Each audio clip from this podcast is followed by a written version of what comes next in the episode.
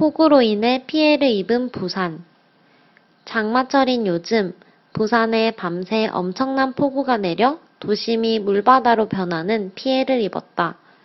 산사태, 주택 침수 등의 피해가 계속 발생했고 침수된 지하차도에 갇힌 차량에 타고 있던 시민 두 명이 구조되어 치료하는 도중 숨지는 인명피해도 발생하였다.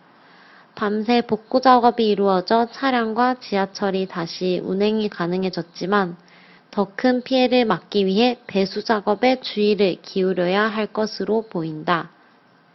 韩语资讯尽在韩知。